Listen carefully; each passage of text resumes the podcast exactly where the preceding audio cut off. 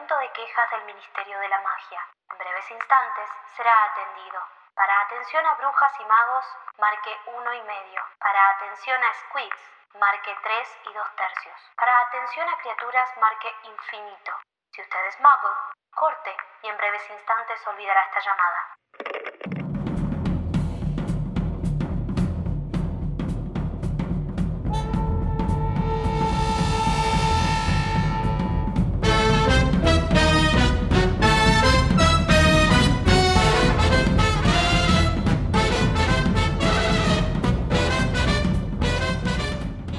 Bienvenidos, amigues, a un nuevo episodio de Las Quisquillosas. Hola, amiga. Hola ¿Qué amiga. Bien, bien. Después de haber surfeado la ola del episodio maldito, hoy estamos ATR de vuelta, guacho. Sí. Nadie nos va a ganar. Ni internet, ni, Ni la bichos, ni tecnología, animales, ni, ni la nadie. tecnología, ni nadie. hoy tenemos, por supuesto, otro capitulazo para hablar. Que la verdad que, nada, siempre decimos lo mismo. Pero bueno, es porque es la realidad. Son todos capitulazos. Sí, completamente. Tanto los del libro como los nuestros. Ah, Claro, tal cual. Hoy nos toca el capítulo 4 de la Cámara Secreta que se llama En Flourish y Blots. Yes. Y bueno, te toca la revancha, amiga, del recap. Eh, tenés 30 segundos nada más. Igual, con Qué menos, nervios. a veces uno logra más cosas. Menos me es parece. más. Menos Sí. es más. Sí, sí, sí. sí. Bueno, ¿lista? Sí. 3, 2, 1. Recap.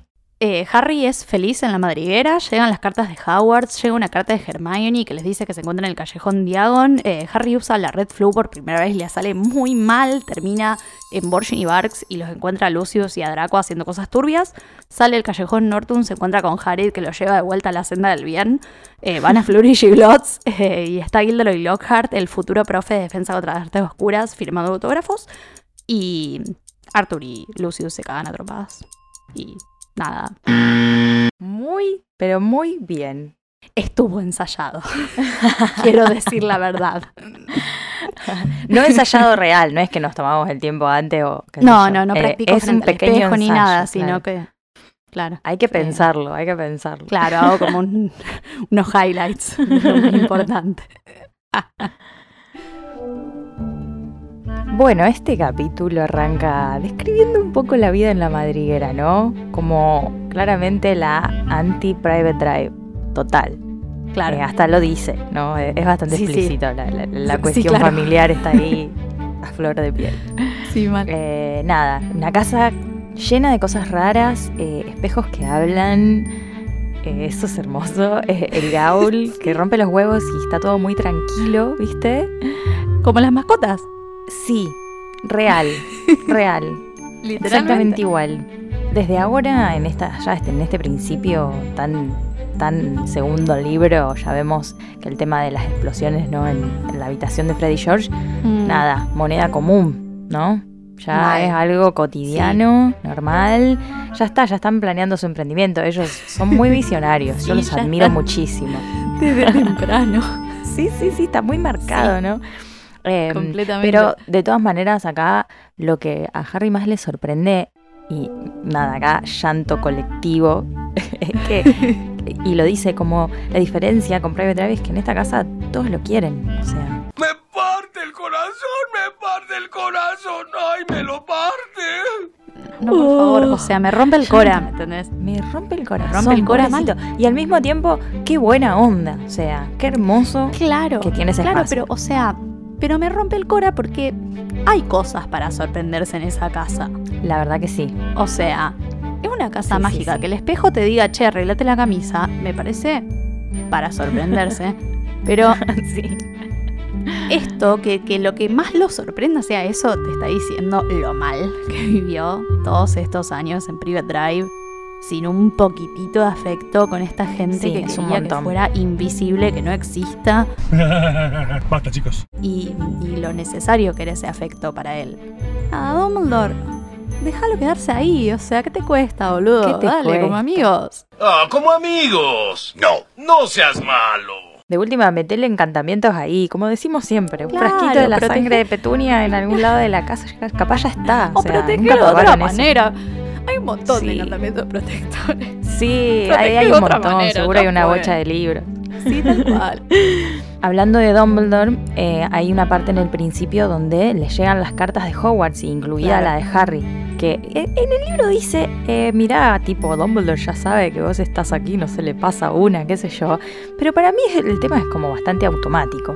Seguro, o sea, si estás anotado en Hogwarts, se te ha- forma una carta con tu nombre y se te manda sola, digamos. No es Dumbledore escribiendo la carta y mandándola.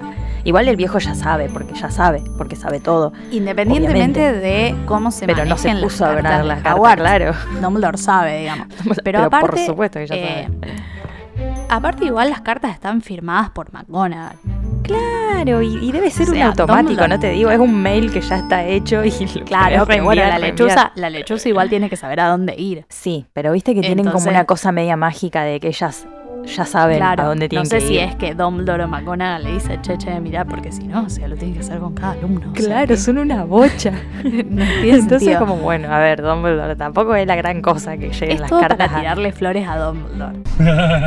Basta, chicos. Es para tirarle flores a Dumbledore, porque cuando Harry se va al, de, de su casa en Private Drive al hotel, ese, ese día donde Venom se vuelve, se vuelve loco, que van a todos lados y a cada lugar que van dice tal lugar, tipo la alacena bajo la escalera, el hotel no sé cuánto, eh, la Claro. casa en el medio del mar. Es algo que obviamente es bastante No, automático. claro, tal cual, tal cual. O sea, es solamente para decir, ah, Dumbledore, qué capo. Exacto. Eh, siempre bueno, es un puede buen serlo, momento. pero, pero igual, no tiene nada que ver con que no tenía nada que ver. Pero en fin, están ahí, llegaron las cartas eh, y de repente los pibes se dan cuenta de que toda la bibliografía es de Gilderoy Lockhart, que es el crush de su mamá, ¿entendés? Como, Sí, sí, sí. La puta madre. Qué pesado. y incluso, bueno, eh, Fred tira como, seguro, seguro es una bruja, ¿viste? Como, Ay, seguro sí. es una minita, como nuestra Sí, vieja, sí. ¿entendés? Alta fan, Eh, claro. Claro, y en realidad Gilderoy Lockhart es un fan de sí mismo, claramente. Él es Obvio. una señora más, así que convengamos que un poco está bien pensado. Re machista igual, Fred, como, ¿viste, boludo? ¿Viste? No, tal cual. O sea, la respuesta correcta era peor. Sí, Porque sí, es sí, sí. preferible. es Después se quieren matar. una señora fan de Gilderoy Lockhart a que sea Gilderoy Lockhart. Sí, sí, 100% preferible. Seguramente una fan de Gilderoy Lockhart sabe más de magia que Gilderoy Lockhart. Sí, digamos. sí, totalmente. Pero la cuestión es que, bueno, todos se tienen que comprar esos libros que son carísimos. Y bueno, recordemos. Son un montón encima. Mal, son un montón, son como 8 o 9. Sí. Y como Les Weasley no están gadas en guita, precisamente. No. Recordemos, claro. A mí me resulta un garrón como que ellos mismos, los mismos pibes, están Sí. todo el tiempo muy preocupados por eso. Eh, Viste que los gemelos están todo el tiempo diciendo como, no, Sí. ¿cómo va a ser mamá? qué sé yo. Sí, sí. Y o sea, son pibitos, ¿me entendés? Como que se tendrían que estar preocupando o por su educación o por sus vacaciones y disfrutar Sí. sus vacaciones en este momento y ya. Pero como que son reconscientes de la situación.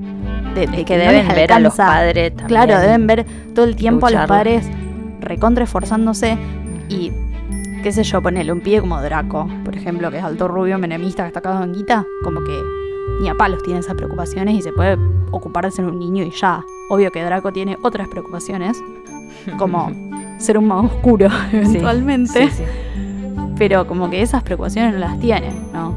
Totalmente, sí. eh, ellos como que lo ven todo, además, obviamente, son sus padres. eh, sin embargo, vemos esto que decíamos en el episodio anterior, ¿no? Como Molly igual se las arregla con lo poco que Claro. tienen para solucionar absolutamente todo. O sea, realmente no les falta nada. No les falta Mal. nada a estos pibes. Y, y comida mucho menos, o sea. Uf, eh, Pero por favor. ellos, o sea, ella se asegura de que vivan una infancia, una adolescencia plena y no tengan que, no sé, salir a laburar, ponele, que igualmente Freddy y George más adelante se terminan poniendo su emprendimiento, pero bueno, ya pasa por otro lado. Igual Si un no poco habla de esta conciencia que ellos tienen de que, de que ellos pueden lograr cosas y de que pueden ayudar a la familia, digamos, porque recopado. O sea, después le regalan a Ron Sí. una, una túnica nueva, a la madre le deben Sí, regalar obvio. cosas, ¿entendés? Como, Pero bueno, bueno. lo hacen un poco por sí, el amor a por explotar deseo. cosas, o sea, y hacer cosas. travesuras, o sea, no lo hacen Sí, no, no, por no, la no plata. lo hacen por eso. Pero después les gusta. Después, Por supuesto, sí, que después les gusta, se vuelven altos y- empresarios, sí. Claro, sí.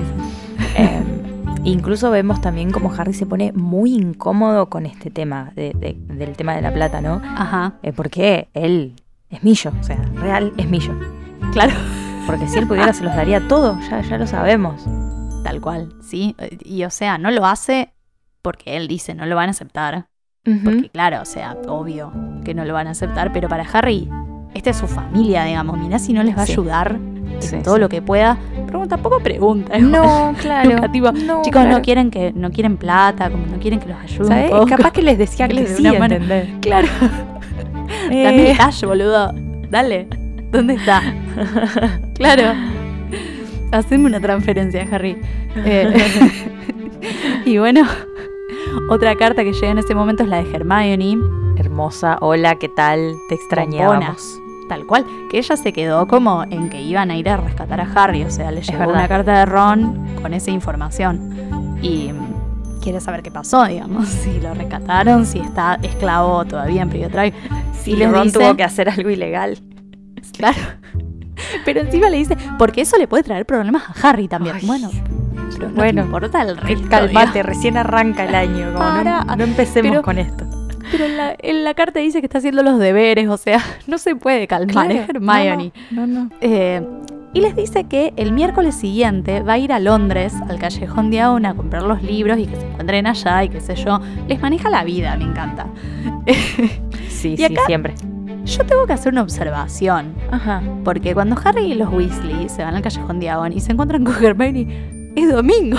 ¿Cómo es domingo? Claro, en mi libro dice que la señora Weasley los despertó ese domingo Sí. para ir al callejón de Aon y ella les dijo que se encuentren el miércoles.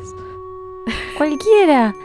Este otro errorazo de traducción. O sea, en la versión en inglés Mal. sí dice miércoles y no domingo. Estos traductores que ni los días de la semana saben traducir bien. ¿Qué, qué, qué- qué Mira que hicieron con el mira que Wednesday y Sunday No, es parecido. Ponele Tuesday, Thursday, qué sé Claro, yo. Tuesday y Sunday, bueno, pero No sé. Wednesday. o sea, Wednesday y Sunday no son parecidos, no se escriben parecidos. Laburen, loco. Alto horrorazo, bueno. Eh, acá conocemos un medio de transporte nuevo que son los polvos flu. Ya vamos a hablar del de tema. El tema es que Harry no lo sabe usar, mi ángel, y termina en cualquier lado. en Es como lado. tomarse mal un bondi que te lleven la, a la luna Al del- medio de la Sí, nada, sí, claro. sí, Y sí. termina en un re- negocio re turbio, del cual también ya vamos a charlar un poco Por de eso. supuesto. Por supuesto. Y en ese momento encima aparece Draco Did someone say Draco Malfoy? y hace su primera aparición estelar, Lucius Malfoy, haciendo cosas turbias, por supuesto. Obvio. Que, que otra cosa. Como es Eh, costumbre.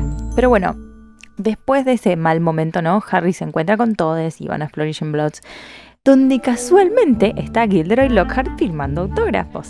El Yes. miércoles, o sea, si iban el domingo no se lo encontraban. Ah, re- Tal cual. Ah, Pero bueno, lo conocemos a él por primera vez y a sus ojazos y a su túnica Ah. color no me olvides, que que no su me olvides pelo es como un ondulado y rubio. Su pelazo, bueno, todo, su sonrisa, qué emoción. Mm.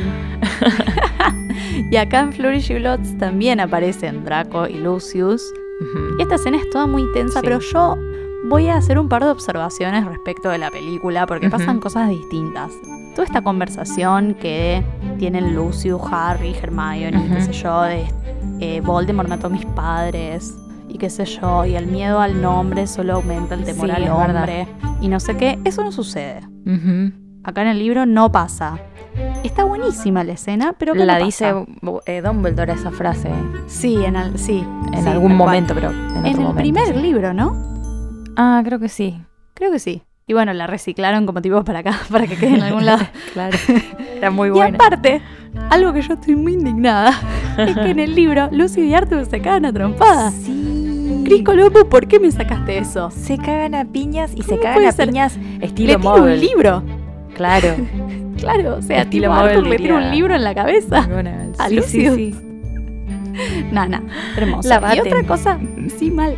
Eh, y Molly está avergonzadísima que hubiese dicho Gilderoy Lockhart. No, mi novio. No, que te hubiese pasado, o sea, no, Claro, mirá claro. si te echaba un maleficio, si nos mataba a todos. No, y si nos vio Gilderoy, ¿Qué ¿qué, dijo hago? Gilderoy Lockhart? Claro.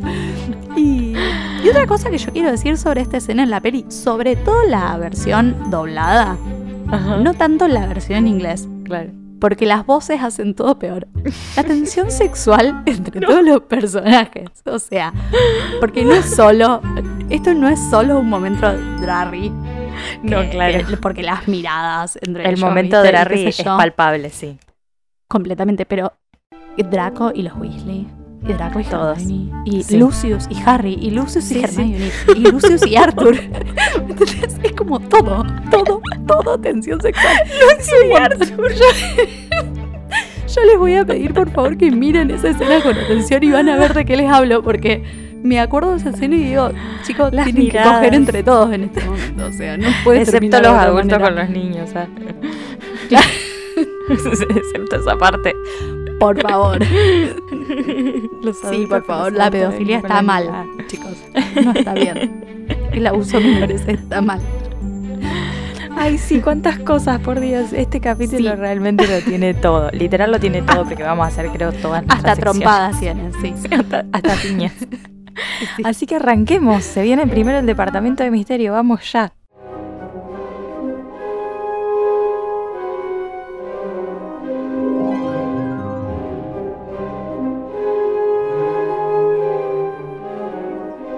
Bueno, en esta sección maravillosa donde hablamos de los misterios de la vida y el mundo mágico, ah, que decía, eh, vamos, a, vamos a empezar a charlar un poco sobre los polvos flu y la red flu. Ajá. Porque bueno, son bastante protagonistas en, en, en este capítulo. Harry se mete un- en Sí, una chimenea y sale en cualquier lado. O sea, Claro. eh, hay que hablar de eso. Ni hablar. Sí. Y bueno, sobre los polvos flu, em, encontramos un poco de información. Estuvo piola, porque vieron que cuando no hay información a nosotras se nos, Nos enoja, nos todas las venas. claro. Sí, sí, nos enoja. Sí, hoy Así estuvimos que- muy conformes. Hoy estuvo bastante bien, sí. Y mm, resulta que el polvo flu fue creado por Ignatia Will Smith en el siglo XIII, o sea, antiquísimo, ¿no? El sistema. Lo creó una mujer vieja. Lo creó una mujer, muy bien. Re Esta bien. señora, una visionaria Felicitaciones, total. Ignatia. Felicitaciones desde, desde esta institución, porque alta capa total, o sea, Tal cual. encima eh, está controlada su, su fabricación, digamos, estrictamente. No es que cualquiera puede ponerse una empresa de polvo flu, ¿no? El único productor, de hecho, con licencia en Gran Bretaña es Flupau. Ah, gracioso. nombre. Parece como un nombre tipo de algo japonés. Sí, de algo para limpieza, además. Sí. Eh, pero es una empresa que tiene sede incluso en el callejón Diagon Ajá. y, y nunca, o sea, lo loco es que nunca se informó una escasez de polvo flu, ni se conoce nadie más que lo produzca. O sea, la mujer esta hizo algo para mí. Tiene, tiene otro, otro hechizo alrededor toda la receta de- de- del, del polvo flu porque nadie más lo hace. Tienen el monopolio, tienen todo el, el- el- todos los negocios de polvo flu, todo el mundo les compra a ellos, ¿entendés? Claro. Y se mantiene incluso su, su precio de hace 100 años. Eh, sale dos sickles por cucharada. O sea, es una ganga, la verdad. Realmente sí, posta.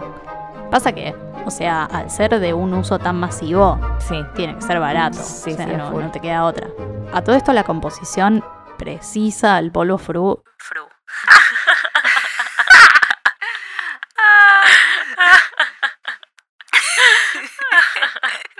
Más que polvo flu. La verdad Los polvos fru. A todo esto, la composición precisa del polvo flu es un secreto muy bien guardado, ¿no? Es como la fórmula de la Coca-Cola, ponele. sí, re exclusivo. Eh, sí. Y hay gente que ha tratado de hacerlo en casa, tipo hágalo usted mismo, y fracasaron completamente. Y de hecho, una vez al año, por lo menos, el Hospital San Mungo informa lo que ellos llaman una lesión falsa por flu. O sea, Me muero. alguien básicamente arma un polvo flu casero al fuego, lo, lo tira al fuego y sufre las consecuencias, básicamente. Tremendo. Claramente, ¿no? Porque no está bien hacer eso. Eh, hay un sanador, Así como no te podés hacer tu propio, tu propia, qué sé yo, gasolina. Claro. Hay un sanador que ha dado declaraciones enojadísimo porque dice que los magos son unos tacaños que no quieren pagar dos ciclos la cucharada, que es como tipo baratísimo. Y prefieren volar por los aires con polvo flutrucho. O sea, que aparte debe salir más caro, hermano. Y claro. Y con posibles consecuencias muchísimo Físicas, claro. Eh, la verdad, lo rebancamos, bancamos su ira. Yo siento que es tipo como los accidentes por pirotecnia peores. Claro. de acá. Deben estar igual de hartos que los del Instituto al Quemado, ponele. Basta, chicos. Como hubo otro pelotudo que quiso hacer polvo flu caseros Uy, y no le salió, claro. Más o menos así. Yo me imagino una situación así. Y bueno, por su parte, la Red Flu, aunque sea incómodo, eh, es usada de hace cientos de años.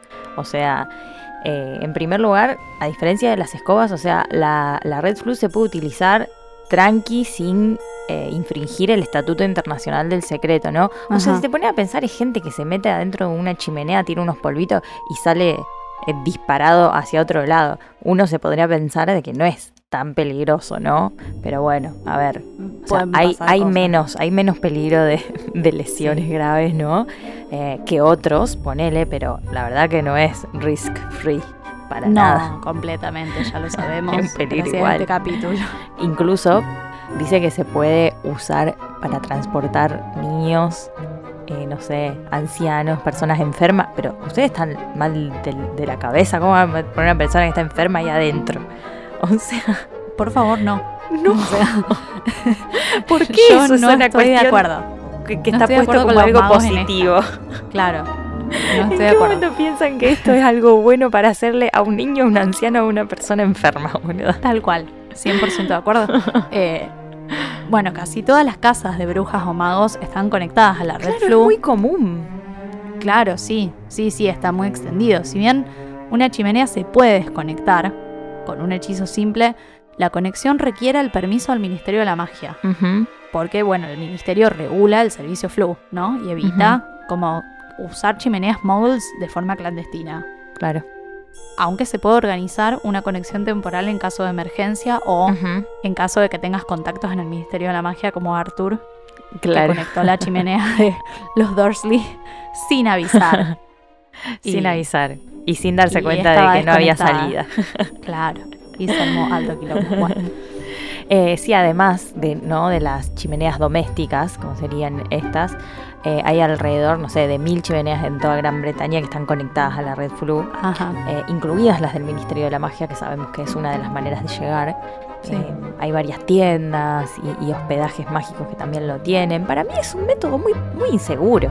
Como que si Pero no lo además tenés, sucio, te puede caer chicos. literal cualquiera a tu casa. O sea, no es que tienen hechizos para proteger de esas cosas. ¿Qué pasa ahí con la red Flu? Eh, claro. Y, y, apa- y aparte es mugriento. O sea, vos te tenés que vestir eh, y después terminás lleno de cenizas. O sea, no puedes Sí. tipo ir a una cita por la red flu. Y capaz que puedes usar la varita para sacarte, pelo. o sea, claro, sí, eso sí, pero. sacarte el polvillo. Pero una paja. No, no está bueno, no es práctico. No es muy práctico. Incluso las con relación a la seguridad, ¿no? Las chimeneas de Hogwarts generalmente no están Ajá. conectadas. Que bueno, ahí, ahí es gente inteligente, ¿entendés? Los únicos que bien. tienen clara, tal cual. Los Sí, únicos sí. que entendieron cómo era. Claro. De todas maneras, sabemos que en Hogwarts hubo ocasiones en las que han sido manipuladas, ¿no? Umbridge. mm. Claro, claro, exacto. Sin que todos los demás sepan. Eh, Claro. Bueno, y aunque generalmente es confiable según ellos, ¿no? sí, según este yo. criterio del mundo Sí, mágico. sí, según ellos eh, pueden pasar cosas, ya lo sabemos. Decir el nombre del destino en voz alta y clara al entrar en las llamas flu se hace un poquito difícil Mm, por las cenizas, el calor, el pánico de estar Principalmente. en llamas. Y el caso más notorio de desvío accidental ocurrió en 1855, cuando después de una pelea muy desagradable con su marido, la bruja Violet Tilliman saltó al fuego de su chimenea y llorando, moqueando, toda desesperada, dijo que se quería ir a la casa de su madre. ¿no? Ay, esta historia bueno, es bárbara. We're on a break, dijo, y se fue. Chau, me Sí, voy. se metió a la chimenea y se fue. Cuestión que, tipo, semanas más tarde, por supuesto, cuando el esposo de esta mujer, eh, el hombre llamado Albert Tilliman, ya no sabía más qué comer, ya no tenía ropa limpia, el loco Ajá. decide que era hora de que su mujer volviera a la casa, ¿no? Claro, sí, Eh, sí. Así que se va por la Red Flu a la casa de su suegra. Claro. Pero sí. cuando llega, le, ella le dice como, no, mm, che, la verdad que no, no vino por acá, no, no me avisó Ajá. nada, no vino a visitarme, así que no, no está acá. Qué loco. Y Albert, que era un hombre sospechoso y un poco bastante hijo de puta, se reenoja y registra toda la casa, ¿no? Wow. Eh, así, sí, sí, sí. Eh, bien, bien sano, ¿no? Claro. Eh, la busca por todos lados y, o sea, no estaba en la casa, no estaba en ningún lado, nadie la había visto salir de ninguna otra chimenea. Se arma totalmente una paranoia colectiva eh, con respecto a la Red Flu, porque la gente Claro, tiene miedo de usarla y desaparecida. desaparecer, eh, eh, pasar al éter de la nada. Así que lo cancelan, ¿no? Por un tiempito. Pero bueno, Ajá. como pasa en la comunidad mágica y muchas veces en todos los otros mundos, nada, no pasa más nada, no se muere más nadie, no desaparece más nadie, bueno, la volvemos a usar igual, no pasa nada. Como de costumbre, ¿no? El tipo claro. este queda súper malhumorado, se vuelve a su casa y no le queda otra que aprenderse tipo hechizos de limpieza de costura y nunca más usar la Red Flu porque es un resentido de mierda y por lo que le había pasado no a su esposa, por supuesto. No le Bueno, vaya a pero pasar a igual- él. Ah. No, no, por supuesto, pero igual esto tiene final feliz para Albert porque aprendió a ser un humano funcional también. Exacto. No, un adulto si a- funcional. Si había una moraleja era esa, Albert. Sí, ni hablar. Pero bueno, hablando de moralejas, 20 años después, después incluso de la muerte de Albert, Violet Tilliman resurgió de las cenizas. Por la forma incoherente en la que había hablado cuando entró en la Red Flu, o sea, dijo cualquier boludez, Esa es la otra muy- moraleja. estaba muy choqueada, digamos, o sea, estaba triste, estaba llorando. No salió en la chimenea de su madre, sino en la de Myron Otherhouse, un apuesto mago que vivía en Mm. Bury St. Edmunds. Mm. Violet cayó en su chimenea, hecha una piltrafa, hecha un desastre, pero igual fue amor a primera vista y Myron, Violet y sus siete hijos vivieron felices para siempre. Excelente. ¡Ya! ¡Adoro los finales felices! Incluso, bueno, la señora Señora. escribe al final de este artículo que flu viene de un conducto que se encuentra en una chimenea y que no sabe exactamente qué mierda es ese conducto. No nos puede explicar, digamos, Ajá. cuál es el conducto en general, pero se entiende, ¿no? Que quería algo que tuviera que ver un poco con eso. Sí, sí, sí, claro. Como que ella necesitaba una forma para que nada, los magos y las brujas relativamente jóvenes viajaran porque había creado el Estatuto Internacional de Secreto, entonces se le generó un inconveniente, digamos, en su propia Claro. escritura. Entonces Claro. tuvo que crear otro medio de ¿Cómo transporte. hacemos? Dijo. Claro, Sí, no sí. se iban a ir todos en escobas. O sea, se podrían haber ido en el For Anglia, realmente. Pero bueno, Sí, nada. sí, pintó crear otra cosa y, y viste que a ella le gusta encontrar los nombres medio bastante explícitos y al mismo tiempo medios ocultaditos. Bueno, la Red Flu viene por eso, como se llama por esto. Así que nada, el nombre viene, viene más o menos para eso, para, porque era algo divertido y, cómico, que tenga una dificultad en su uso, ¿no? Eh, que justamente esté bueno, pero al mismo tiempo sea medio un peligro, donde tenga algo, algo llamativo con esto justamente, con esta dificultad, es muy fácil cometer un error y llegar a otro destino, ¿no? Que era, era la intención en este capítulo. No, graciosísimo realmente. ¿eh? La verdad que La sí. la- yo me estoy cagando de risa. No, no puedo Mm. más, no puedo más. la No, verdad. sí, sí, por favor. Eh, Harry se está bueno. cagando de risa en este momento. A Harry le sí. encantó, sí, sí, le encantó estar tan cerca de la muerte otra vez. La verdad que sí. Bueno, a la vuelta de la esquina del callejón Diagon, tenemos un callejón oscuro y tortuoso dedicado a las artes oscuras que es el callejón Nortun. Ajá. Es un lugar al que Molly no deja entrar a las niñas Weasley y la verdad que tiene razón. Sí. ¿Por qué? Porque no solo los productos que se venden ahí son un toque peligrosos, sino que los magos y brujas que andan dando vueltas por la zona también se comportan de manera un poquito sospechosa. Un poquito, sí.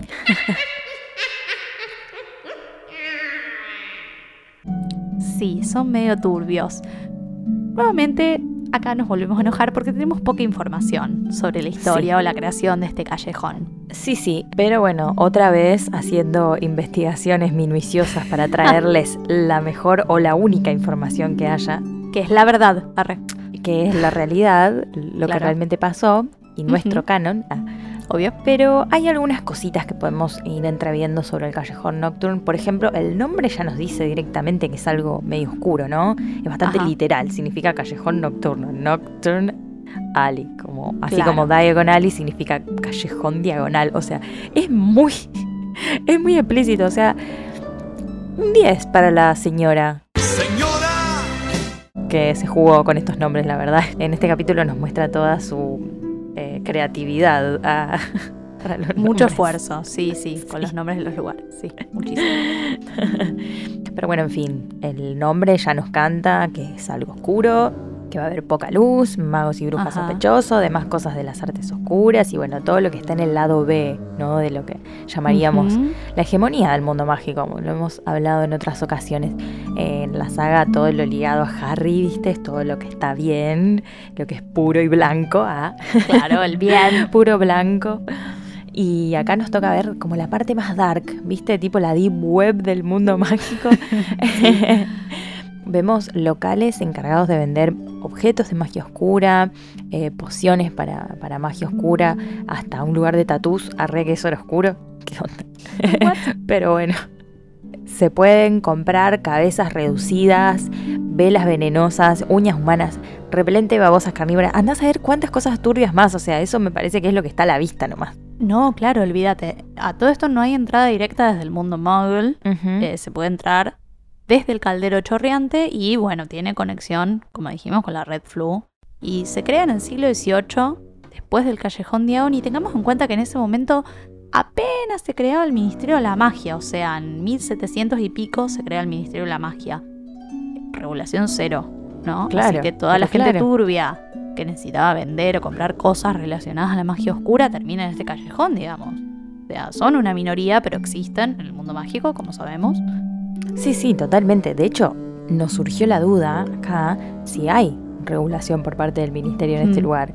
Eh, ponele que en el 1700 no, pero No, claro. para la altura Ahora, del, para la altura del libro que estamos leyendo tendría que haber algo, por lo menos. Un espacio que, que se sabe tan abiertamente, así que, que hace manejes con la magia oscura como objetos peligrosos y malditos y no sé, demás cosas. Tiene que estar regulado en cierto punto, ¿no? Pero bueno, estimamos que el ministerio también, no sé, tiene que permitir que existan ciertos lugares, porque si no habría revueltas de magos y brujas oscuros continuamente que estarían súper reprimidos Mm. y que no sé, los matarían por tener un- una poción que, que esté fuera de, de- de lo común, ¿no? Es como raro también. También seguramente son espacios donde se hace de cuenta que las cosas son menos turbias de lo que realmente son. O sea, capaz se esconden un poquito las cosas. Se pasa uno que otro galeoncito al bolsillo de algún auror, un favorcito a un agente del ministerio. ¿Algún billetín por aquí? Vamos a ponerlo así. Mi amigo se llama Billetín. ¿Ha visto No, olvídate, o sea, para mí es tremenda zona liberada, o sea, como pasa en nuestro mundo Claro. también, que hay Sí. zonas en las que se vende drogas, se mata gente, se hace lo que, lo que se quiera y la policía se hace bien la boluda o está ensobrada o lo que sea. Sí, Así que sí, debe ser, debe ser un poco así, digamos. Sí, hablar. sí, totalmente. Eh, es demasiado explícito. Además, está literal pegado al, al lugar donde se van a comprar otras cosas. es como. Claro, está literalmente bastante en al aire libre, ¿no? Claro. Eh, igual. tienen un montón de tiendas returbias. eh, además, bueno, más allá de los tatús, que creo que debe ser lo más tranqui, hay un montón de tiendas. Sí. Una de ellas es Borgin Borgs y esta tienda que la conocemos, ¿verdad? Bastante en la saga, eh, está nombrada varias veces, esta es la primera vez, eh, y fue creada en el 1863 por Caractus Borg y bueno, el señor Borgin, que no se sabe qué otros nombres tiene. Ah, Claro. eh, los dos magos de sangre pura y de toda esa calaña y mm, amantes de los objetos de magia oscura y, y, mm, así que bueno fu- fundan este lugar donde pueden regatear para comprar cosas y bueno por supuesto venderlas más caras no o por ejemplo lo que pasa con la madre de Voldemort que vende por dos mangos una herencia familiar con un valor incalculable y los tipos chochos con este negocio o sea la recagaron a la mina y le dieron dos mangos literal Sí, eh, y se quedaron con una fortuna. Y en este capítulo Harry cae al callejón por error, porque bueno, es medio pelotudo, dice mal las palabras, termina ahí. Y, y- y directo a la chimenea de Borgin Borgs. No ve un carajo, no entiende nada, se le rompen los anteojos, es un desastre. Y como que hace una inspección del lugar, ¿no? Eh, mira un poco a ver qué onda y ve todas estas cosas re turbias que tiene el local. Miedo. Ah. Mal. la peli da miedo esta parte. Sí, posta, encima en la peli ve la mano esa y la Uy, mano lo sí, agarra, la o mano sea, lo es como agarra. un montón. No hay vez que no salte con esa parte, como te hace. Ah, está como al mismo level del libro que grita en la piedra Sí, filosofal. real. Está como a ese Mal. level. Eh, lo interesante de esta parte es que algunas de las cosas que ve también son cosas que la señora nos va a traer de vuelta más adelante. Por ejemplo, la mano de la gloria, que es esta mano disecada a la que le- se le inserta una vela e ilumina solo para el que la sostiene. Tremenda. Que después Borgin dice que es la mejor amiga de los ladrones y los saqueadores. Cuando Sí. habla con Lucius Malfoy. Porque Draco como que le pregunta por, por la mano de la gloria y, Sí. y Borgin le dice, su hijo tiene un gusto muy fino, señor, sí. y qué sé yo. Y Lucius le dice, yo espero que mi hijo no sea un chorro, digamos. Básicamente. que tiene razón. O sea. eh, después, bueno, también ve el collar de ópalos Sí, que aparece en el príncipe mestizo. Dice, Eh. viste, este collar se, co- se cobró las vidas. se cobró de la vida. No sé Que, cuántas. que lo eh, ve Draco, muggles. de hecho. Sí. O sea, eso es como Sí, que. sí. O sea, Harry lo observa a Draco observando ese collar, Sí, sí, totalmente. que no es menor. Y lo más llamativo de esta parte es que cuando entra Lucius y Draco, es que se esconde en un armario, ¿no? Y a simple vista esto es inofensivo pensás, bueno, menos mal que Harry encontró dónde esconderse. Porque si no era Sí. boleta. O sea, si no es, o sea, porque además dice como es el, la El- última no, lo- persona el que yo me quiero lugar, encontrar sí. hecho mierda como estoy, no sabiendo dónde estoy, digamos. O sea, lleno de hollín, con los lentes rotos. No, no.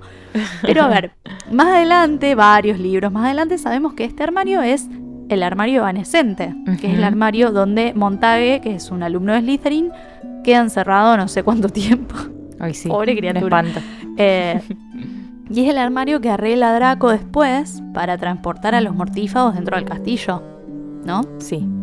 Eh, es un armario, para quienes no recuerdan, que tiene un hermano, entre comillas, en Hogwarts, y se comunican. Por ejemplo, como hace Draco, ¿no? Que pones el pajarito en uno y sale volando por el otro, siempre y cuando funcione. ¿no? Cuando funciona, claro. Claro, exacto. porque había uno que estaba roto y el otro Sí, sí. estaba andando bien.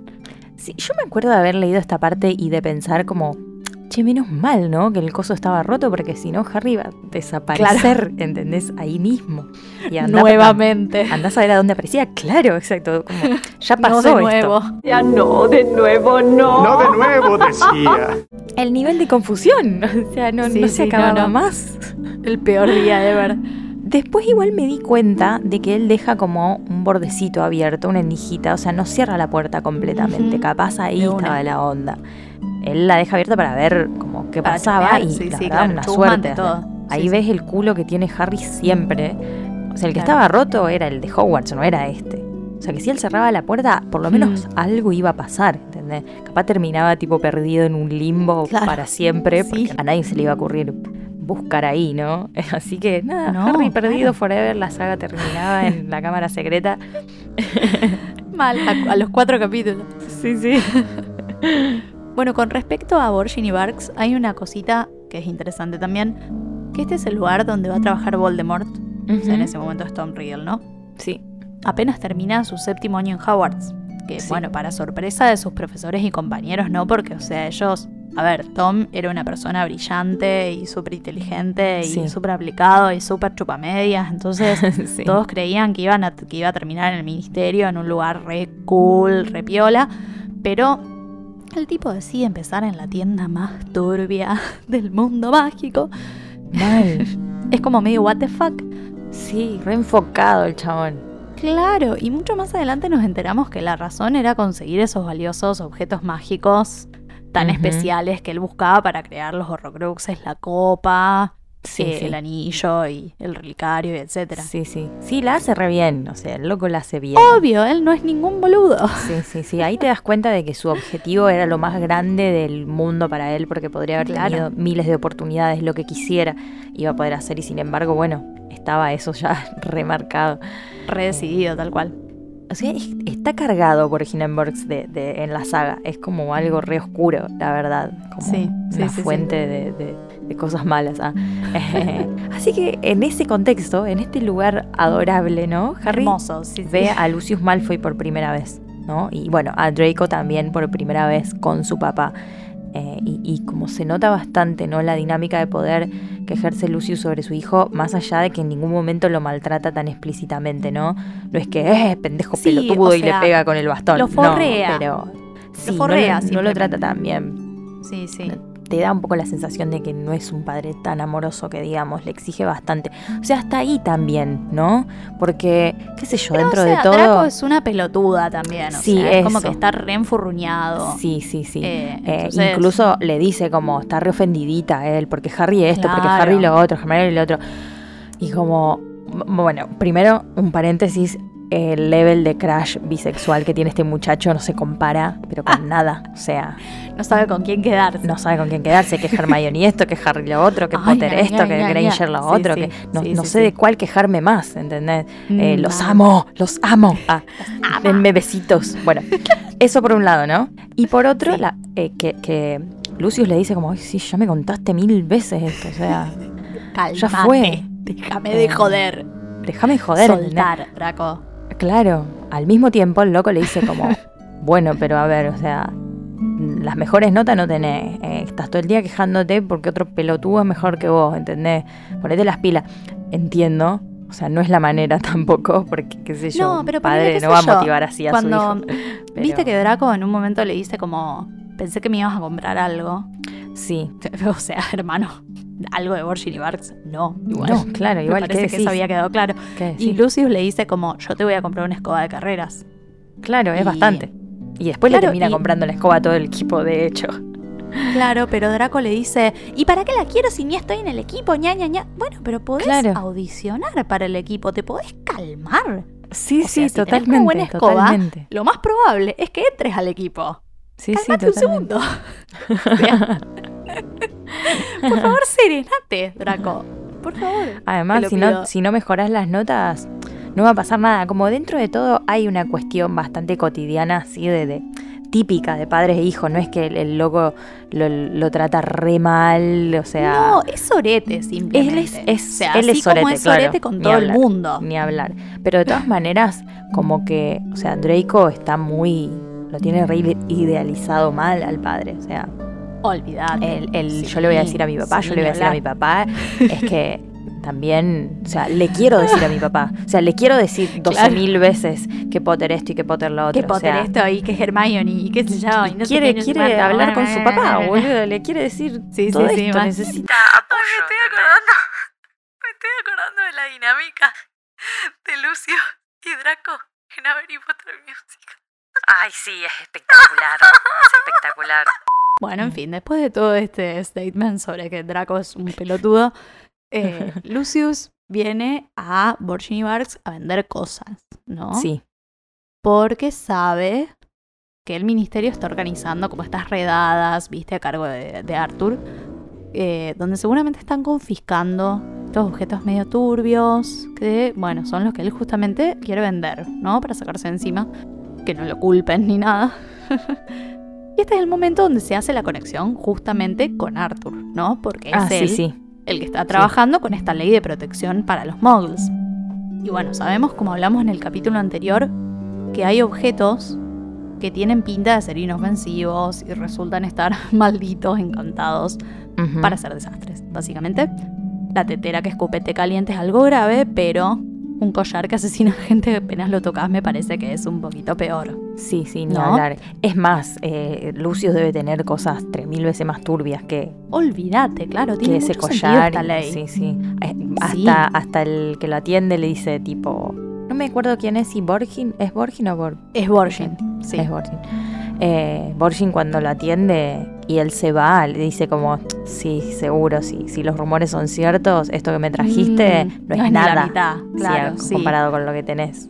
Tal cual, pero claro, o sea, para tipos como Malfoy, que tener objetos de magia negra parecería algo propio, ¿no? De estas familias oscuras, muy de la sangre pura, esta ley es una cachetada, ¿no? Y Sí. como que aumenta todavía más el odio hacia los muggles. La verdad que sí. Pero bueno, nece- muy necesario, o sea, Claro. o sea, Necesario. Mirá si, mirá si vamos a dejar que haya ese tipo de cosas. claro. Sí, Claro. sí, o sea, si lo querés tener en un museo, bueno, qué sé yo. Pero si andan dando vueltas y lo puede comprar cualquiera, es otro mambo. Mal. Eh, y bueno, surfeando la diosa del internet, por supuesto, eh, también, también encontré una teoría súper interesante y con interesante me refiero a falopa. No Lo sabemos. menos de vos. Gracias. Sí, sí. Y tiene que ver con el momento en el que Harry logra salir de Box y queda, bueno, perdidísimo. perdidísimo. Claro. Eh, O sea, preferible o sea, quedarse adentro. Y la verdad que de última te escondes ahí hasta que no haya nadie, Claro. no sé, pero queda, sale, no entiende nada, no sabe para dónde salir corriendo. Eh, imagínate 12 añitos, carita de inocente, los Claro, un anteojitos piojito, redonditos, todo sí. roto, lleno de granos posiblemente. Está entregadísimo, Mal, o sea, entregadísimo. Eh, y ahí se le acerca esta bruja, ¿no? Bien mood, bruja de libros de cuentos. Sí. y le ofrece ayuda, ¿no? Pero obviamente es más turbio que la mierda. Harry Sí, ve- ese ofrecimiento de ayuda de Harman. Sí. No, no, estoy bien, gracias. No, no, te agradezco, te agradezco. agradezco. Encima Harry ve...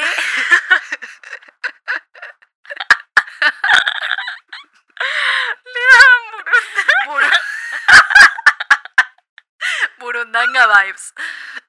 Harry ve a- incluso que la, que la bruja tiene como una bandeja llena de uñas humanas. ¿Qué? como, Ay, qué Enteras. Enteras. enteras. Porque no es que cortadas con un alicate enteras. No, ¿qué? Olvídate. Enteras, arrancadas con magia negra. Un montón. Eh, y leí un post de Reddit donde analizaban como la posibilidad de que la bruja estuviera vendiendo uñas de personas, ¿no? Para usar en diferentes pociones multijugos, ¿no? Ajá. Eh, y la verdad que reyendo, porque tiene Sí. sentido, ¿no? Sí, Necesitas convertirte en otra persona, capaz no te ves en quién, bueno, te lo llevas. Pero también comentaban que la poción multijugos tiene como mucha pinta de ser una poción con gran interés, ¿no? Del tipo sexual. Eh, onda, te puedes convertir en quien quieras, cumplir miles de fantasías, ya sea para vos o para otros. Ah, Claro. tiene sentido esta, esta piola, imagínate, tipo, podemos crear a nuestro propio Eddie Redmayne, ¿entendés? Claro. Nuestra propia mal. Emma Watson es como que está interesante la propuesta Sí. para un Sí, buen sí. roleplay. Mal. Llevaron el roleplay a otro nivel. a otro completamente. Total, Sí, sí. total.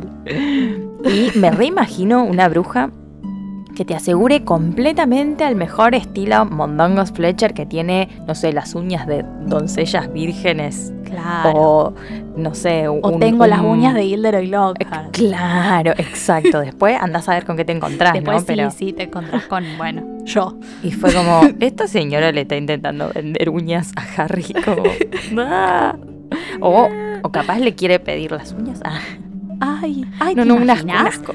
¿Te imaginas lo Tengo que las uñas las del uñas chico de Harry Potter. Potter? Claro. En el mercado negro, directo. Ah, No, olvídate, sigue reyendo con esta teoría. reyendo.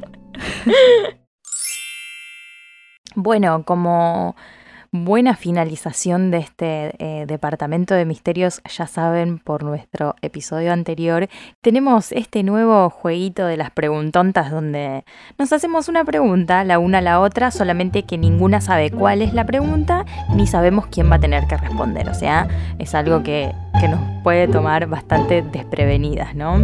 Ah, está todo en manos del azar. Está todo en manos del azar. Así que bueno, amiga, te toca. Yo soy cara, vos sos seca. Así que dale Sí. nomás. Voy a tirar la moneda. Ahí salió el escudito de nuevo. La puta madre.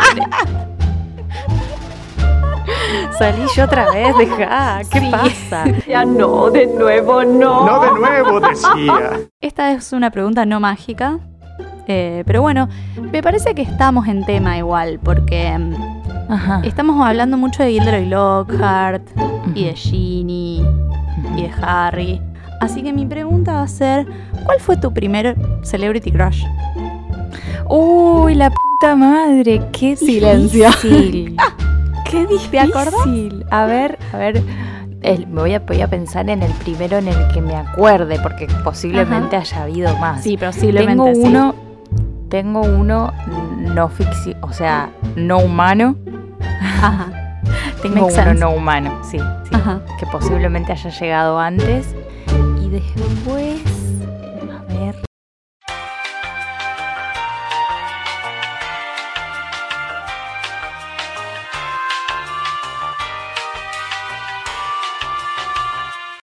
O sea, no me acuerdo de haber tenido así un crash, crash, crash de, ay, oh my god, me voy a morir así de chica porque como que siempre me gustaron todes.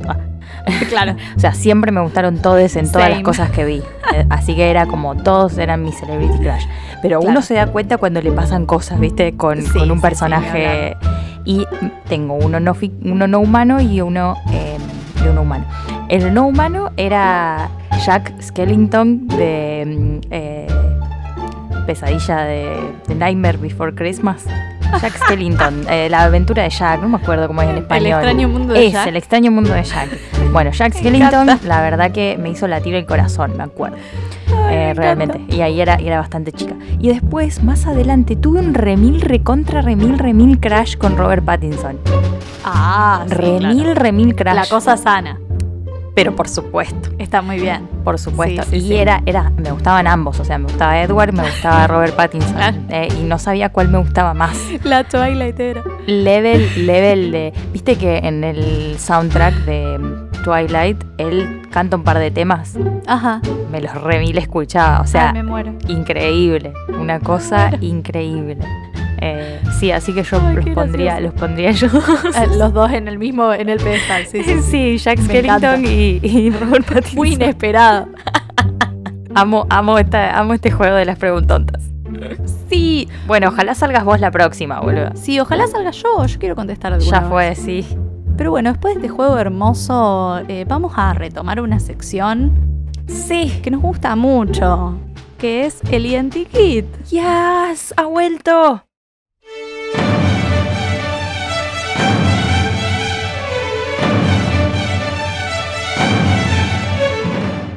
Bueno, y esta sección, eh, esta temporada la vamos a inaugurar con el señor Lucius Malfoy, que hace su aparición. Sí, antes de hablar propiamente de Lucius, nos pareció interesante el artículo que escribió la señora ¡Señora! acerca de la familia Malfoy, Ajá. que pueden encontrar en Wizarding World, en inglés, claramente. Sí, para eso, para las versiones en español nos tienen a nosotras. Ah, Claramente. Malfoy proviene del francés antiguo y se traduce como mala fe. O sea, ya arrancamos mal.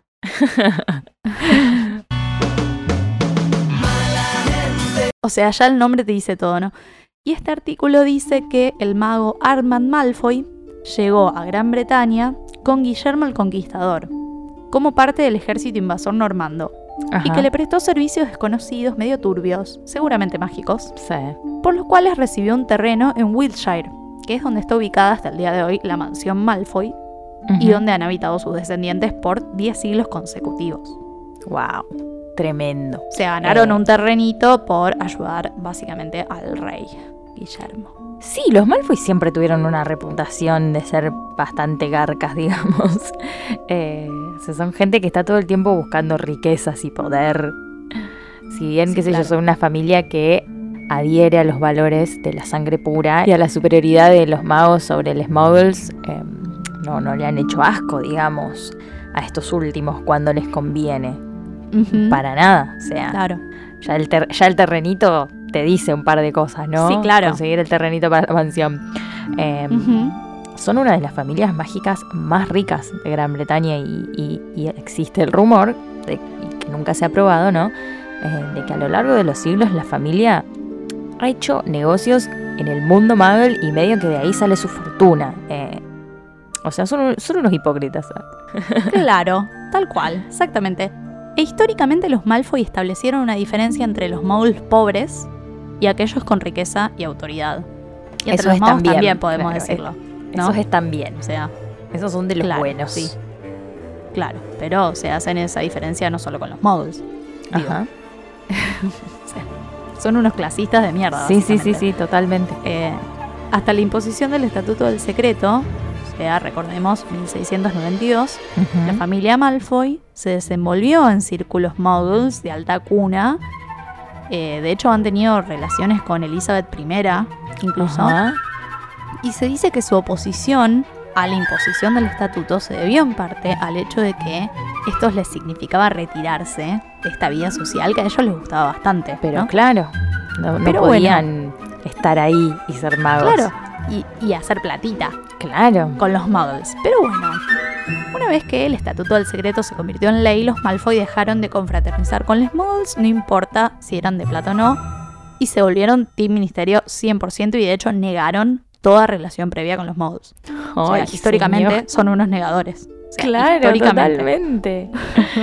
totalmente. Y, y toda esta riqueza que lograron, o sea, ponerle que la laburaron un tiempo hasta el estatuto del secreto, y con eso se aseguran mucha influencia en el ministerio, porque ahora tienen toda la guita, chabón. Claro. Y de hecho ningún Malfoy aspiró nunca a el papel de ministro de la magia. Eh, Ujú. Son independientemente ricos, o sea, sin necesidad de trabajar para ganarse la vida, o sea, Claro, es como que heredan y heredan y heredan. y heredan y heredan, y, y- Claro, no y laburan se quieren jamás. quedar en ese lugar atrás del trono, ¿no? Ajá, claro. Porque Manejando los hilos, digamos. Exacto, o sea, Sí, sí. ni laburar ni hacerse responsable si, si fracasa, ¿no? Sí, no quieren poner la cara. No, no a poner la cara no, exacto. A llenarse los bolsillos, digamos, más fácil. Exactamente. Eh, Sí, sí. Han financiado incluso muchas campañas electorales de sus candidatos preferidos que supuestamente han incluido pagar por el trabajo sucio, ¿no? Como hechizar a la oposición, como toda la cosa turbia. Sí, sí, tal y- cual. Y, después cobrar, básicamente. Claro. El sobre. Ahora, propiamente hablando de Lucius, ¿no? Ajá. Sabemos que nació en el año 1954, o sea, es un par de años más grande que los merodeadores, Sí. ponele. Y por supuesto que todo este perfil familiar nos cierra perfectamente, porque Lucius es altísimo garca, es un negador, arregla todo con plata, y en el fondo es un cagón, ¿no? Sí, ni en hablar. definitiva. Sabemos que fue un mortífago, que durante la Primera Guerra Mágica estaba full comprometido, pero cuando cayó Voldemort dijo, no, yo no sé nada, me hechizaron, bla, bla, bla. No se hizo cargo, puso platita y zafó de ir a Azkaban. Pero por supuesto, o sea, la plata arregla todo, gente. Tal cual. Con un poco de, de en todos los mundos. Exactamente. Por supuesto. Eh, incluso también sabemos que el loco financia un montón de cosas. O sea, no solo le da plata al ministerio, o sea, también hace donaciones a Zambungo, por ejemplo, Ajá. es parte del consejo escolar de Hogwarts, así que seguro también pone plata ahí. Pero obvio que aparte de plata, mete miedo. O sea, es un turbio mal el chabón. Eh, Imagínate, o sea, sos rico, no tenés que hacer nada. Lo único que podés hacer es, bueno, a ver, elijo una causa y, y- y tengo Sí, eso sí. para hacer. O sea, Tal cual. y su causa es la magia negra, la magia oscura y, y, y Voldemort y ser un mortífago. O sea, Sí, sí, sí. aparte de plata, tiene poder, influencia en el mundo mágico. O sea, no, no, es, no es ningún gil, la verdad. No, no, claro. Pero aparte, todos saben, por más que él lo niegue, ¿no? Que fue uno de los seguidores más cercanos a Voldemort. pero o sea, claro. por más que él diga, no, imperios, imperios, eh, ya se sabe que es mentira eso. O sea, lo único sí, que sí. él lo zafa es la plata. Y eso te hace tenerle un poco de respeto, entre comillas, como le pasa a Borgin en este capítulo, o a Fudge, que ese sí es un gilazo. Sí, sí, ese es el peor de todos, Eh, porque yo no es un dudo cagón, de le que, tiene alto miedo. De que le haya financiado la campaña. Olvídate. Olvídate, claro, lo tiene agarradísimo los huevos, claro. Eh, es que para Sí, mí sí, es de sí. público conocimiento de que, de que Malfoy, de que Lucius es, es un chabón que estuvo en el círculo cercano de Voldemort. Eh, es obvio. Y- Claramente. Sí, sí, sí. Y Fudge, nada, básicamente lo tiene agarrado de los huevos. Anda a decirle que no. O sea, Tal anda a decirle que más no. Cuando, más cuando te financió la campaña. Es como, bueno, Por yo te supuesto. financié la campaña, ahora vos haces todo lo que yo te diga. Pero por supuesto, Porque me por lo supuesto. debes, porque sos ministro de la magia gracias a mí.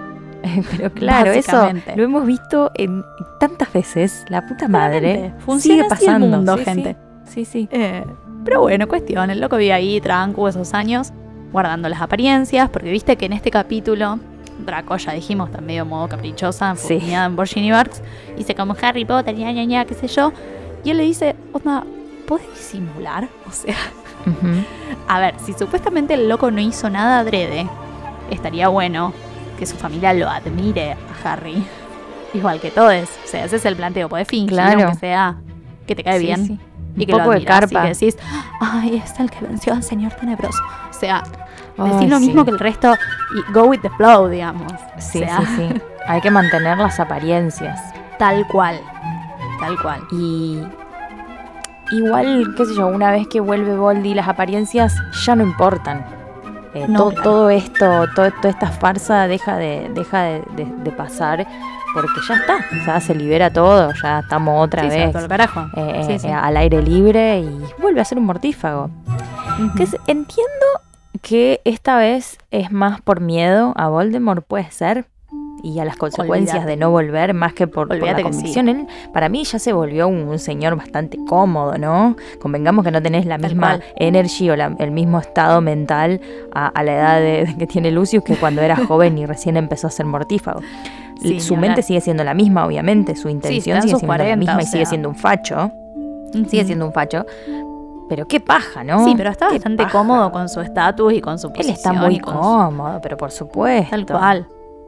Eh, Eh, es, es él dando las yo. órdenes a- al ministerio y en- eh, cuando vuelve Voldemort es él recibiendo las órdenes como un esclavo, ¿viste? Como Tal que no cual. es lo mismo. sí, sí, no es por convicción, es porque, bueno, si no banco a Voldemort me matan, básicamente. Exacto. Es como no, eso. no puede salir de esa. eh, Que no dudo que les haya pasado tan comprometido uno, como al no solo a principio él. para mí.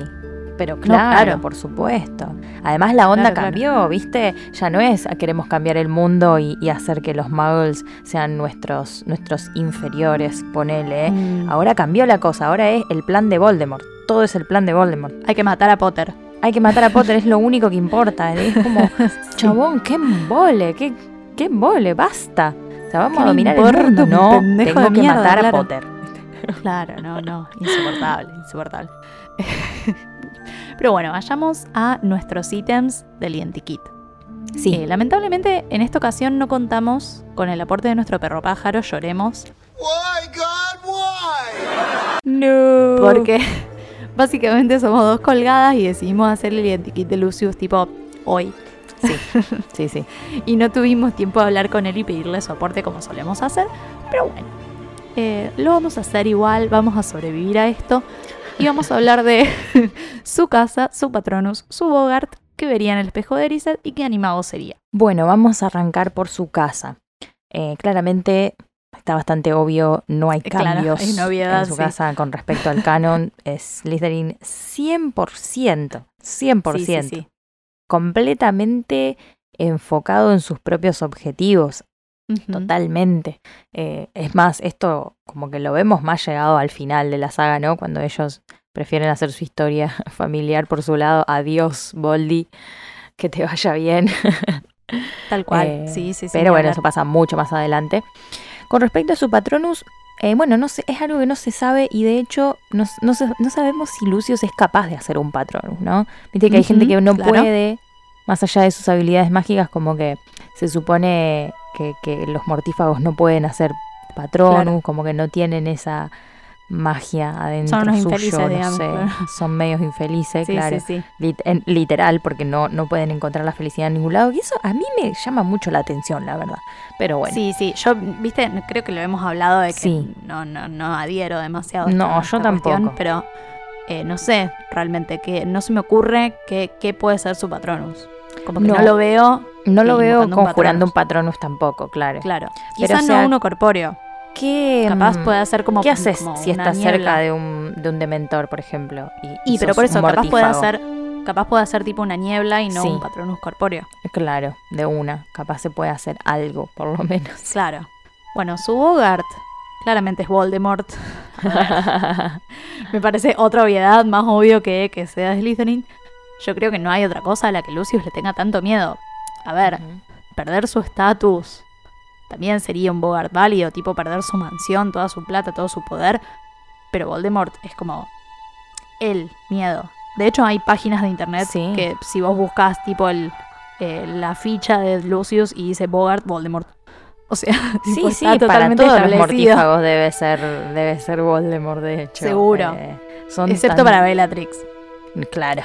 Que es su espejo de o sea, ¿verdad? el espejo de Eris, ella casada con Voldemort. Yo creo que también podría ser algo relacionado a su familia, eh, más allá de- del estatus, ¿no? No, no por la cuestión esta familiar de, de, de ser legendarios como familia, sino como él con su pequeña familia. El tema Sí, del estatus siento que ya lo perdió, ¿viste? En el momento Bueno, igual que en se la este manda- momento no lo perdió. No, en este momento Donde no. estamos hablando. Donde estamos ahora no, no, no, totalmente. Ellos ya están muy mal vistos, ¿viste? Llegando al final de la saga, Lucius se manda un cagadón en la Orden del Fénix y de ahí Voldy no para de hacerle la vida imposible, lo humilla constantemente. Esto, claro, yéndose más atrás, ¿no? Eh. Para mí lo único que le queda al chabón es Narcisa y Draco, digamos. Siento que, eh, no sé, yo vería un escenario donde sus acciones lo llevan a perder esto último que le queda, como que, que podría ser un miedo capaz, no en el momento en el que estamos ahora en la lectura, sino más adelante, Claro. eh, que queda hecho una piltrafita. O sea, Claro, claro. De todas maneras, yo creo que no es que pierde completamente su estatus. no, no. Porque, una. o sea, recordemos que cuando Voldemort muere, Ujú. Lucius zafa de Azkaban de nuevo. Sí, sí, Porque, obvio. o sea, delata a todos sus compañeros y da muchísima información sobre los mortífagos y zafa de Azkaban. Y eso para mí le da un poco más de respeto. Y de hecho, en el legado maldito, que yo sé que vos no lo leíste, no. eh, Draco tiene todo el prestigio y todo el respeto de la casa Malfoy. Ajá. O sea que no perdieron ese estatus. Sigue teniendo plata, sigue teniendo poder, eh, igual que todos sus ancestros. O sea, eh, para mí, si Lucius hubiese perdido todo ese prestigio, todo ese estatus, eh, Draco en el legado maldito sería otra persona. sí, digamos. ni hablar, ni hablar, ni hablar. Bueno, pasando al espejo de Erised, qué difícil, Dificilísimo. sí. realmente, porque Sí. yo no sé si él se arrepiente realmente de haber participado en las guerras mágicas como para ver en el espejo, qué sé yo, una vida lejos de Voldemort, ponele. Como no siendo parte de eso, simplemente disfrutando su vida.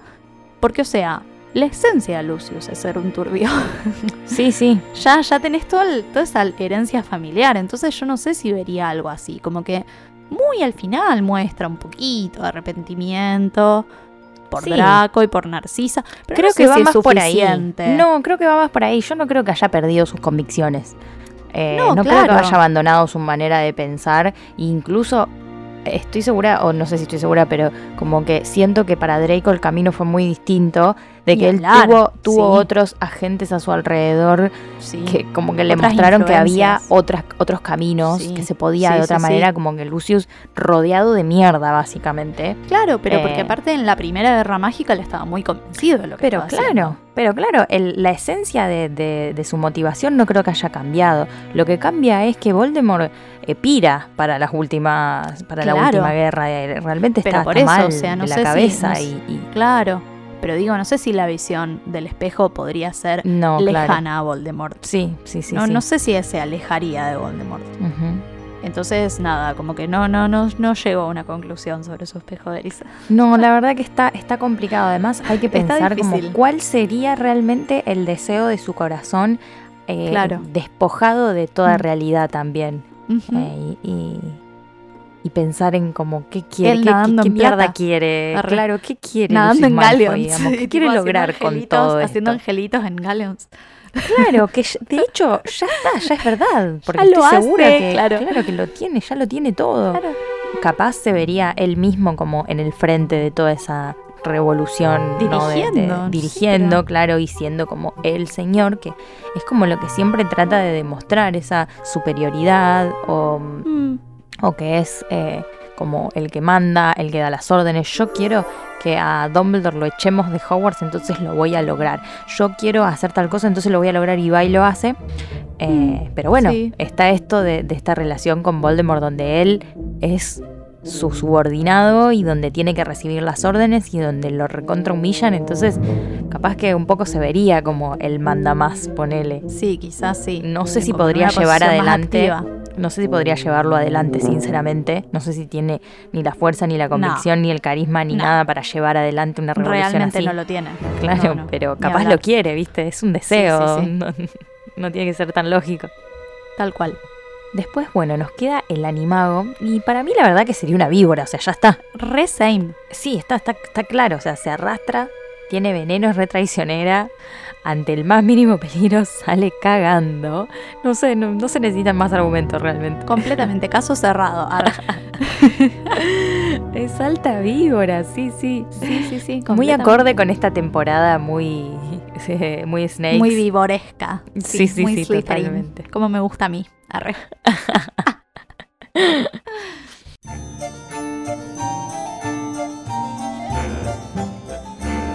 Como en todos nuestros episodios, eh, acá ha llegado nuestra sección ¿Quién te preguntó? La sección donde todos nos quejamos de cosas que no nos dejan ni dormir porque nos importan muchísimo. Ah, Yo, sinceramente, todo bien con que en el departamento de misterios hayamos dicho que la Red Flu es dentro de todo segura, pero. No. O sea, ya, No. lo, ya lo dijimos, ya dijimos que no estamos de acuerdo, lo vamos a reiterar. Eh, claramente, cuando no lo sabes usar, como es el caso de Harry, no es segura. Para nada y para nadie. hermano, claro, primero que por la sensación que describe Harry es bastante violento el viaje. Yo no sé si me lo bancaría. No, no. O sea, déjame No, déjame no, que vaya en subte, como los muggles, y que Arthur me mire con cara de fascinación y me diga, "Ah, no puedo creer las cosas que hacen los muggles. Eh, ¿Cómo llegaste No, no hasta sé. acá? ¿Cómo llegaste en subte? ¡Ah! ¿Cómo puede ser un tren abajo del- de la tierra? Bueno. Pero aparte no se puede hacer una probita antes. Como que le fueron tirando 50.000 indicaciones juntas. Como Muy tipo, difícil. no, y pega los codos, y no, y no. ¿Qué, qué, qué más le dicen? Como tipo, habla claro, y cerra los ojos, No te y- muevas. y tal cosa, y qué sé yo, y no salgas, salgas en, la, antes. en la cosa equivocada. ¿Cómo mierda espera a verlos a los gemelos, claro. Basta, chicos. Y es como, para. O sea, como que Harry se tuvo que tratar de memorizar todo eso ahí en dos segundos y a nadie se le ocurrió decirle, cerra la boca, porque vas a tragar ceniza. Son idiotas. O sea, chicos, era lo más obvio que le tenían que decir. Además, o sea, un peligro mal. Harry Sí, sí. terminó cerca del callejón Diagon, pero podía terminar literalmente en cualquier lado, como esta señora que terminó en la casa del amor de su vida. Sí, que decir que le salió Pero bien. podía pues, salir muy mal, Podía claro. salir muy mal. Tal cual. Molly misma lo dice, o sea. Es realmente un peligro. Yo no puedo. Ay, encima, mal, ¿viste, puedo entender. ¿viste la parte donde Molly le dice como, no, ¿cómo le explicamos a tus tíos si le pasa algo? Y Harry como, no, Ah, les mira, no les va a les importar. parecería una anécdota espectacular. Sería algo claro. espectacular para ellos, sería bárbaro, se cagarían de risa, claro. así que no te preocupes. Claro, claro. Pero claro, o sea, es como que no puedo entender que piensen que es segura. En definitiva, claramente piensan que es segura porque la usan hace 50.000 años. pero Claro. a mí el pánico que me daría usarla por primera vez y pensar que si hago una mínima cosita mal, que es muy probable, termino en la casa de un desconocido, o sea, deja. Eh, no, en esta soy full team mundo mogul. La verdad que sí, O sea, déjame que te banco un viajecito en el Ford Anglia, que ¿por qué lo usan para ir a King's Cross y no al Callejón Diagon? La verdad, ¿eh? Podrían usar el auto. Aparte, ¿cómo puede ser que no se puede ir acompañada? O sea, que no puedan ir de a dos. Dejas a un nene ir solo de una chimenea a otra es como dejarlo ir solo en bondi. ¡No! No, God! No, God, please, no! No! No! No! Es un desastre. ¿Ves que son un desastre? Tienen una lógica que, que no se entiende, sinceramente. Es peor que el Quidditch. Es peor que el Sí, no, no, es una locura. Realmente. es re incómodo. Después te ponía a pensar que en realidad no tienen tantos canales así de transporte que sean tan prácticos. Eh, O sea, desaparecer es, es lo más práctico, pero también es un que proceso re doloroso. Sí, porque te las sensaciones que te apretan y que te dejan sin aire dentro de un tubo. O sea, un espanto para las personas que tienen Claro. ataques de pánico, que Y les te podés falta el como aire. partir al medio.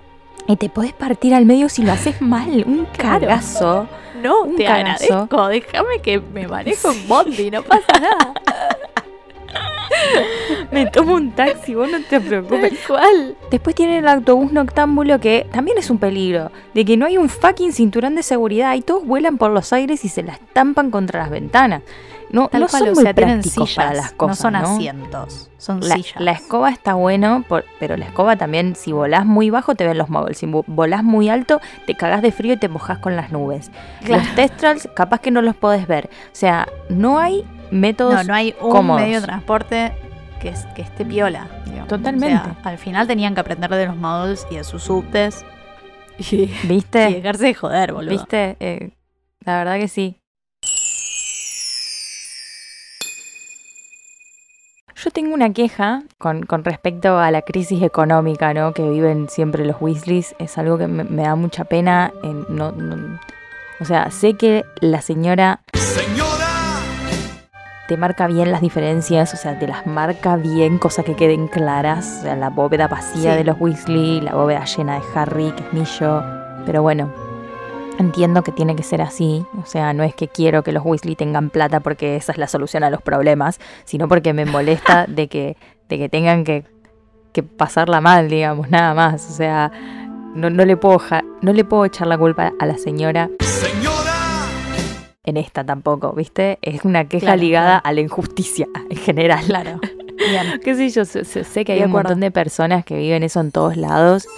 Y bueno, está bien esta representación, qué sé yo, porque es la realidad. Hay un montón de familias con un montón de, de niñes y, y no llegan a fin de mes, ¿entendés? Es algo que sucede, que tampoco quiero que le suceda a ellos, a nadie. No, claro, tal cual. Pero bueno, es, esta pobreza así monetaria eh, sirve como una comparación un poquitito romántica, eso de que no hay plata pero hay amor, ¿viste?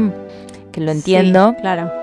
Eh, es cierto, en este caso son ramorosos y son personas desprejuiciadas y con, con ambiciones muy personales, o sea, que sus hijos hagan lo que amen, que puedan vivir bien, que estemos todos sanos, que ningún mago oscuro nos mate, como tienen esas prioridades, digamos. Sí, y Eh, también te ayuda como a mostrar que Harry Sí, también es ese tipo de persona, digamos. Claro, esté exacto. cagado en guita, también comparte esos valores, digamos. sí, ni hablar.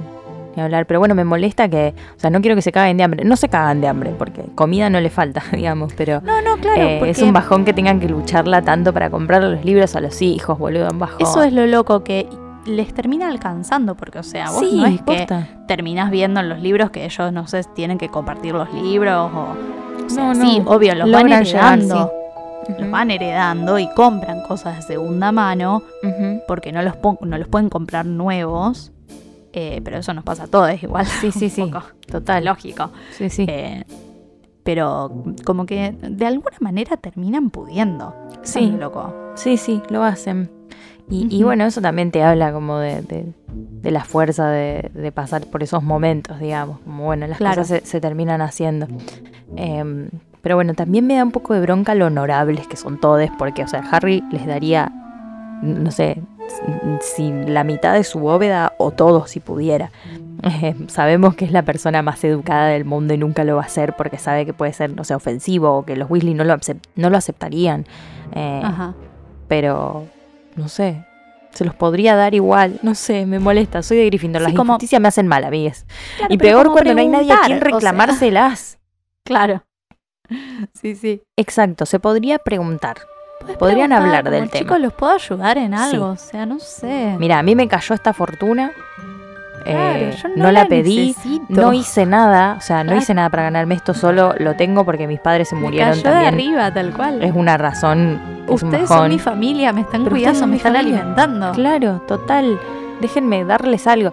Eh, así que bueno, una queja al aire esta vez por las fucking injusticias. Me gusta incluso el momento donde Harry le regala los libros a Ginny. Sí, mal. Porque, o sea, lo bien que le viene a esta familia zafar de comprar al menos un set de los 700.000 libros de Gilderoy Lockhart. Son cinco pibes, es un montón. Sí, mal. Es una fortuna que no tienen. O sea, esto de nuevo, lo logran hacer, lo pueden hacer. Pero es un montón de plata. Mandar a los pibes a Hogwarts es carísimo. Encima tienen uno más comiendo en la mesa.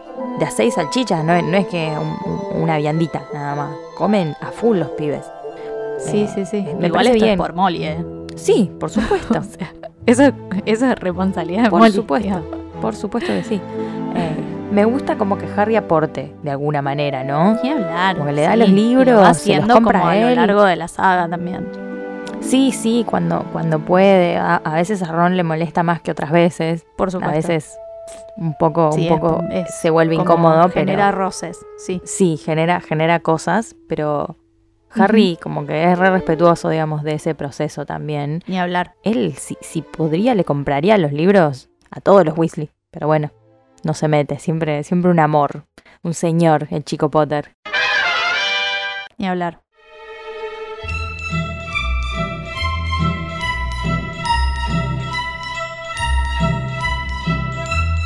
Bueno, en este capítulo aparecen varias mujeres. De Molly ya charlamos en el episodio anterior. No vamos a Largo y tendido. sí. Eh, también vemos la llegada de Hermione, nuestra reina diosa del Olimpo, hermosa, divina, que llega con sus padres, que es muy tierno, están espantadas, pobres. Sí. Todo muy confuso debe ser, o sea, cambian dinero módulo en Gringotts, Sí. ven el quilombo que se arma en Flourish y Blots, reciben la mierda que destila Lucius, o sea, todo mucho como para un día en el mundo mágico, pero bueno. Hermione no tiene tanto protagonismo ni sucede mucho con ella, la vamos a dejar ahí, Sí, ya, por supuesto que ya retomaremos. y por ya- supuesto. Eh, pero sí, de la que me gustaría hablar es, es de Ginny, un poquito, que vive toda esta aventura re linda, ¿no? De buscar los libros, que por el libro pasado nosotros lo hemos disfrutado un montón.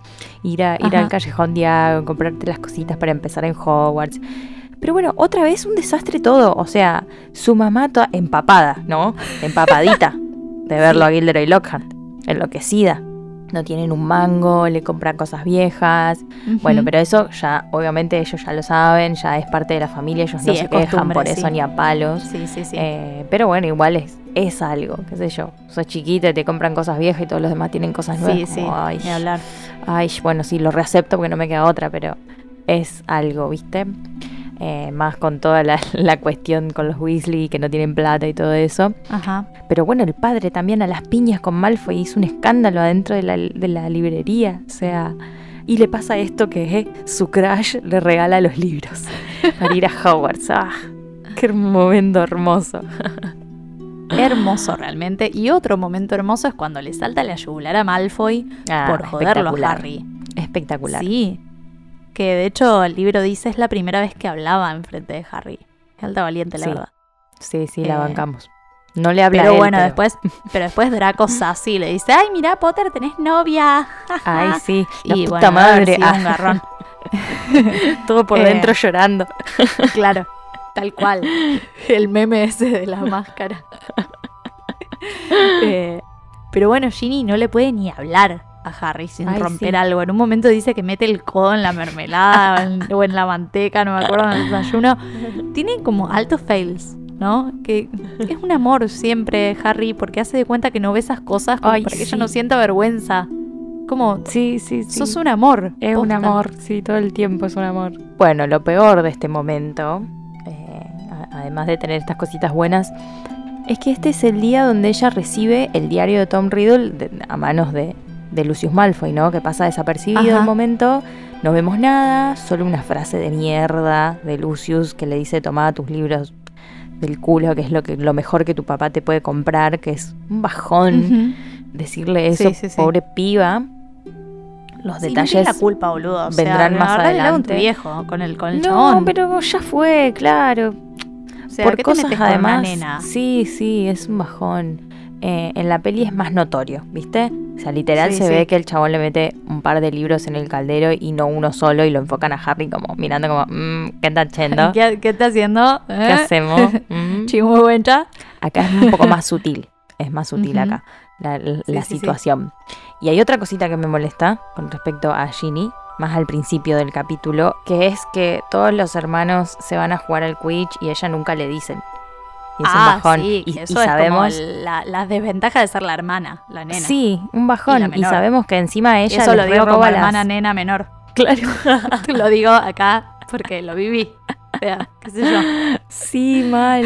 Eh, y, y lo peor es que sabemos que Ginny les viene robando, a, a esta altura ya les roba las, las Pero es que, a ver, escobas y se va o sea- a volar y sabe volar regio y sabe jugar al Quidditch mejor que Y termina ellos. siendo jugadora y profesional. termina siendo o sea, jugadora profesional, cerrada exacto. de orto. Totalmente. ¿Por Nivel qué no la invitaban? O sea, podrían haber tenido a un jugador más, no sé, o un referí, lo que sea. cual. Vítenla, loco. Aunque sea mirar, qué sé yo. Pero claro.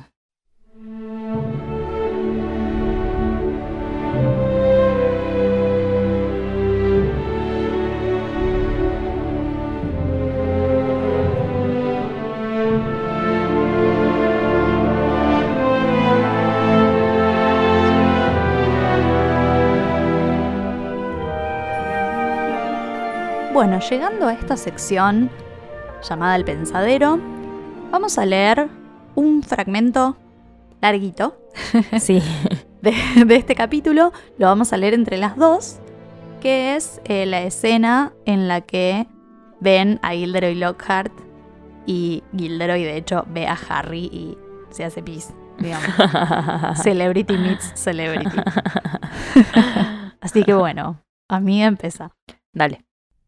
Gilderoy Lockhart se fue haciendo visible poco a poco. Estaba sentado en una mesa, rodeado de grandes fotografías con su rostro, fotografías en las que guiñaba un ojo y exhibía ante la multitud sus deslumbrantes dientes blancos. El Lockhart real vestía una túnica de color no me olvides, o sea, un celestito, que combinaba perfectamente con sus ojos. Llevaba un sombrero puntiagudo de mago, desenfadadamente ladeado sobre su pelo ondulado. Un hombre bajo, aparentemente irritable, merodeaba por ahí sacando fotos con una gran cámara negra que echaba humaredas de color púrpura con cada uno de los destellos cegadores del flash. Fuera de aquí, le gruñó Ron, retrocediendo para atrás para captar una vista mejor. Es para el diario El Profeta. Fíjate, exclamó Ron, frotándose el pie en el sitio en el que el fotógrafo lo había pisado. Gilderoy Lockhart lo oyó. Levantó la vista, vio a Ron y luego vio a Harry. Se fijó en él.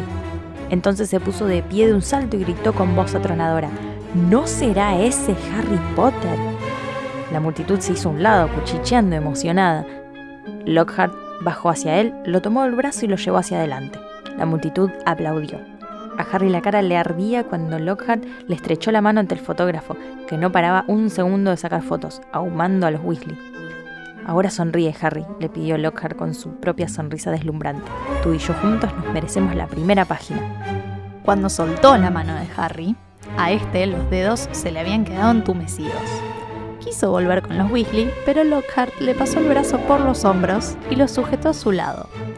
Damas y caballeros, dijo en voz alta, pidiendo silencio con un gesto de la mano. ¡Qué extraordinario momento! El momento ideal para que les anuncie algo que he mantenido oculto durante algún tiempo. Cuando el joven Harry entró hoy en Flourish y Bloods, solo pensaba comprar mi autobiografía, que estaré muy contento de regalarle. La multitud aplaudió de nuevo. Él no tenía ni idea, continuó Lockhart, dándole a Harry un sacudón que hizo que los anteojos se le cayeran hasta la punta de la nariz, de que en breve iba a recibir de mí mucho más que mi libro El Encantador. Sí, damas y caballeros, tengo el gran placer y el orgullo de anunciarles que este mes de septiembre asumiré el puesto de profesor de defensa contra las artes oscuras en el Colegio Howards de Magia y Hechicería. La multitud aplaudió y vitorió y Harry fue obsequiado con todos los libros de Gilderoy Lockhart. Tambaleándose un poco bajo su peso, logró abrirse camino desde la mesa de Gilderoy, en que se centraba la atención del público, hasta el final del negocio, donde Ginny aguardaba de pie junto a su caldero nuevo. Tenlos tú, le farfulló Harry, metiendo los libros en el caldero. Yo compraré los míos. Qué hermoso. ¿Cómo Es amo bárbaro. A Gilderoy Lockhart. Es bárbaro, ay, me hace estallar. Mal, mal, mal, mal. Eh, es un hermoso momento y bueno, esta es una diferencia con la peli porque acá, bueno, anuncia que va a ser su profesor, ¿viste? Sí. Como que medio en la peli se lo desayunan ese día cuando el Sí. tipo cae al aula y dice, oh Luz, Olis, les presento a su profesor, soy yo. ya. Eh, Ay, qué Amo, gracioso. amo que se ame tanto.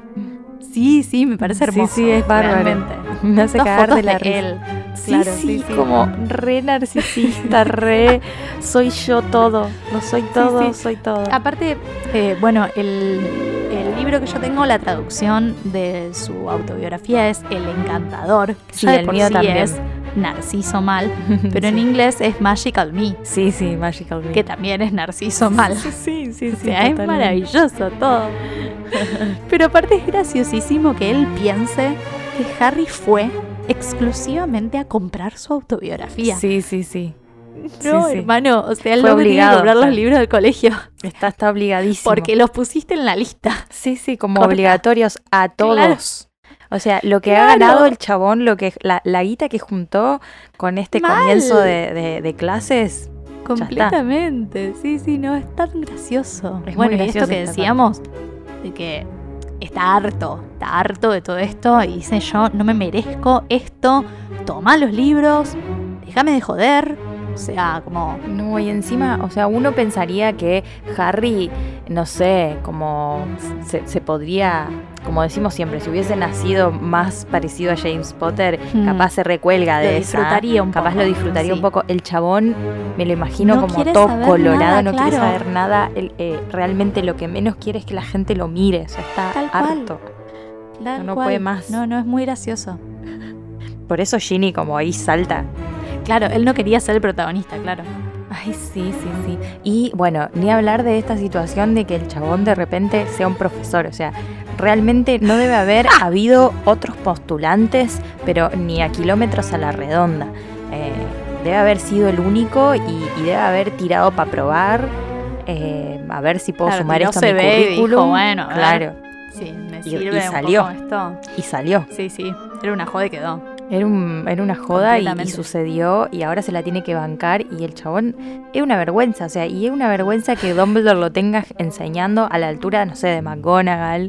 Eh, Ya, ya, sí, sí, sí. ¿Por sí, qué? ¿Por qué?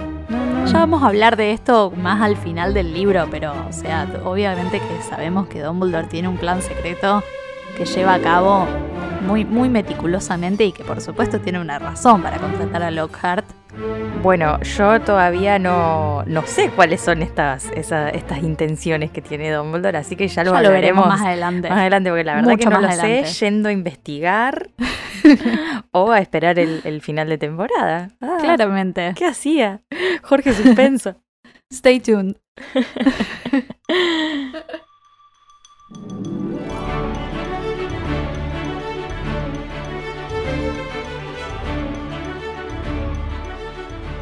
Bueno, hemos llegado al final de este episodio magnífico que nos ha dado tantas secciones. Sí, por favor.